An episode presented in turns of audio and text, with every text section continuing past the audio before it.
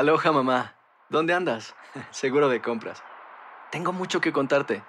Hawái es increíble. He estado de un lado a otro con mi unidad. Todos son súper talentosos.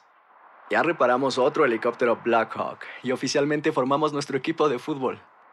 Para la próxima te cuento cómo voy con el surf y me cuentas qué te pareció el podcast que te compartí, ¿ok? Te quiero mucho. Be All You Can Be, visitando goarmy.com diagonal español.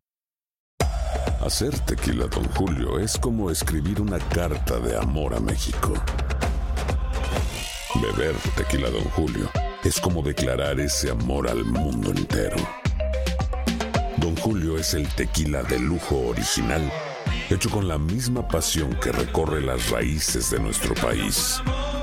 Porque si no es por amor, ¿para qué?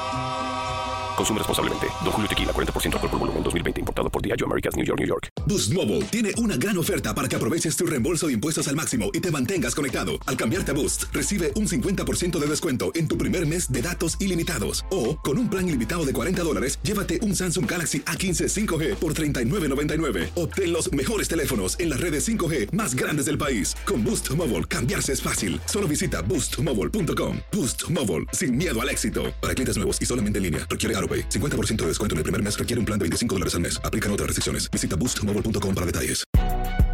Si no sabes que el Spicy McCrispy tiene Spicy Pepper Sauce en el pan de arriba y en el pan de abajo, ¿qué sabes tú de la vida?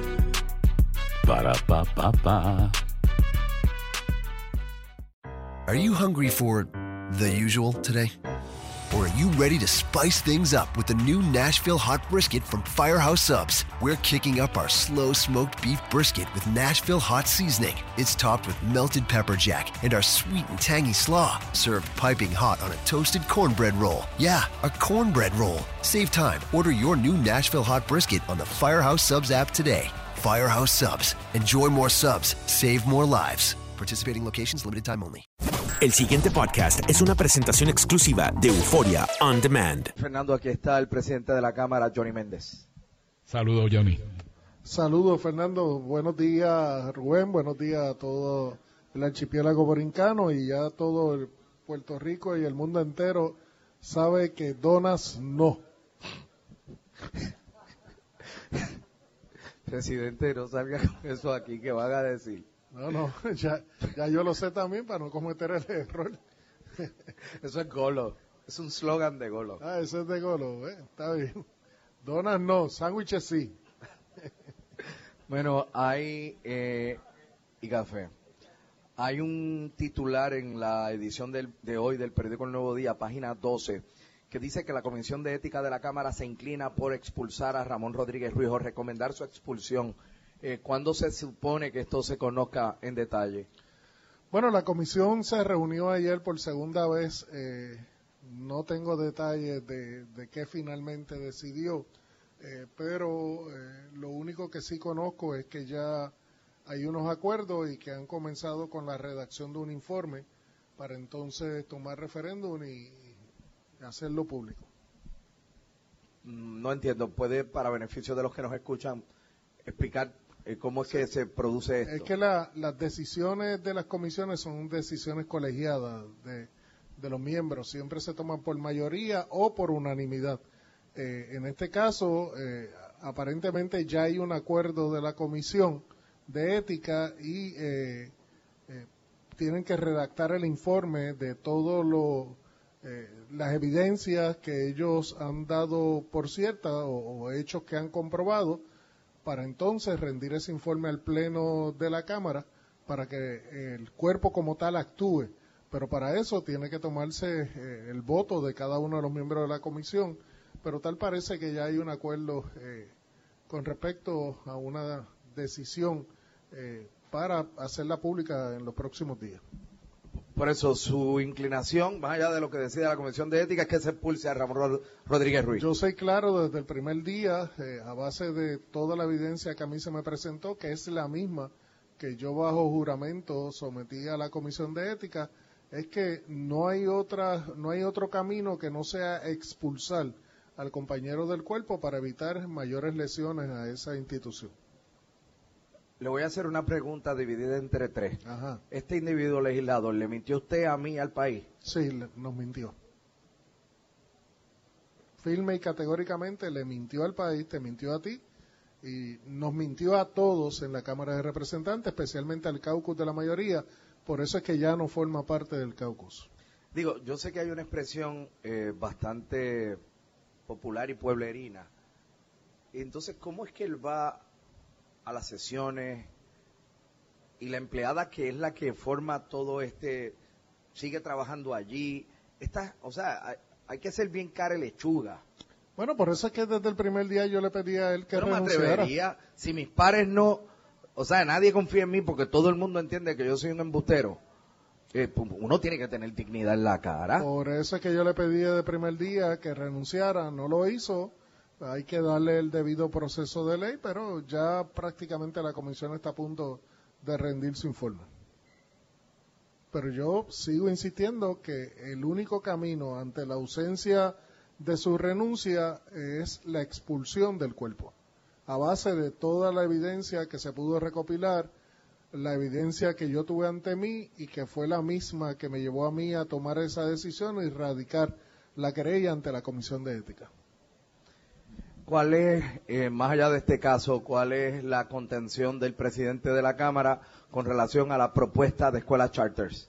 Que todo esto Pues tiene mira, que ir a la Asamblea Legislativa. Hoy, hoy se está radicando el proyecto que el señor gobernador envió y nosotros en un par de días estaremos haciendo el anuncio eh, del proceso de vistas públicas. Nosotros vamos a dar amplia participación, no necesariamente, y eso lo haremos una evaluación con el presidente de la comisión.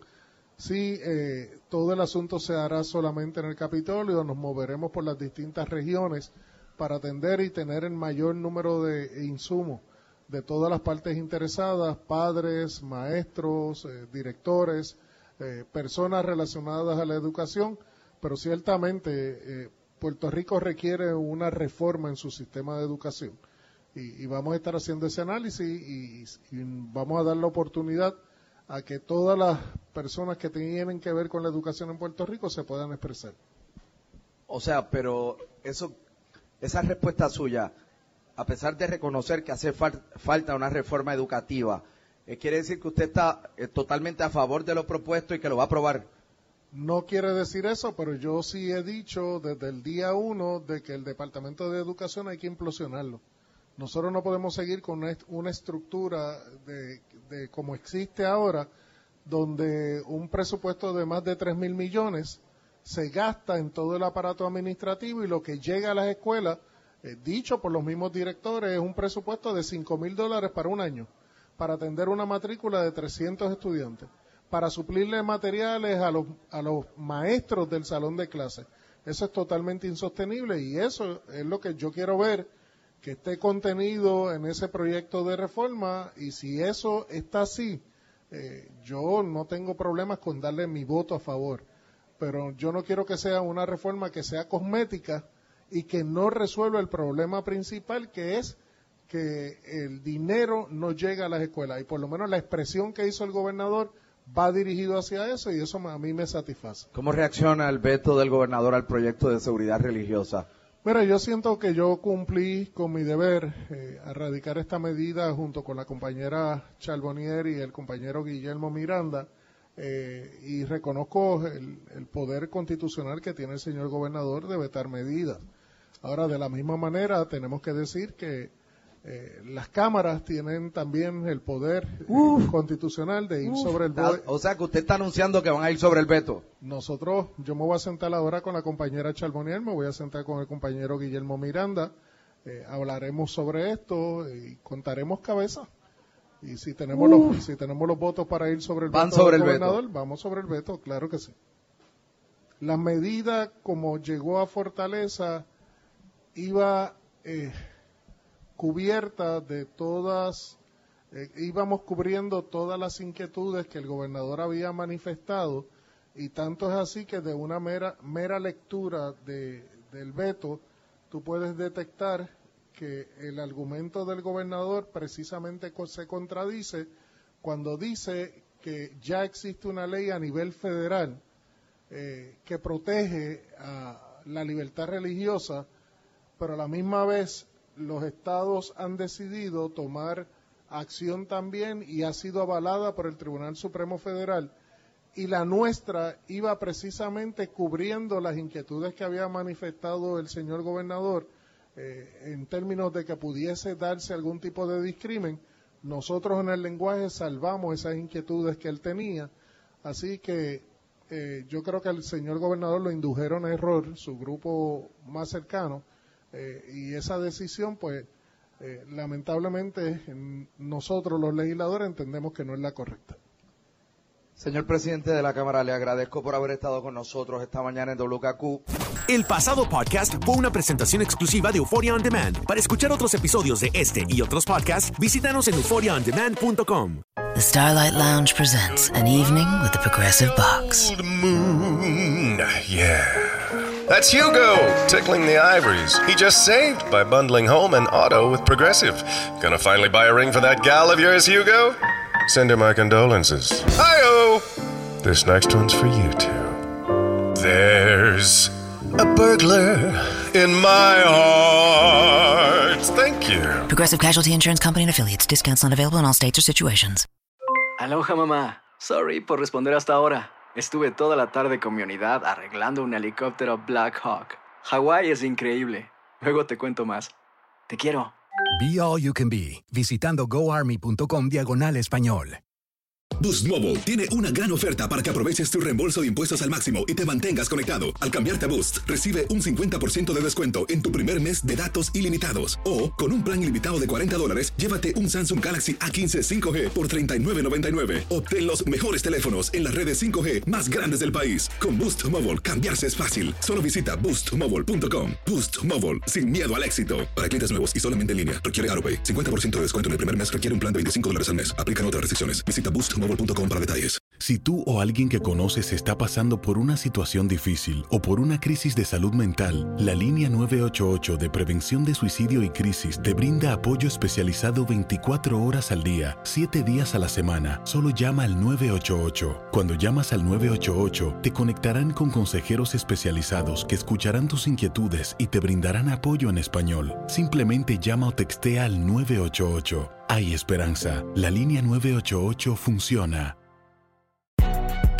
Si no sabes que el Spicy McCrispy tiene Spicy Pepper Sauce en el pan de arriba y en el pan de abajo, ¿qué sabes tú de la vida? Para, pa, pa, pa.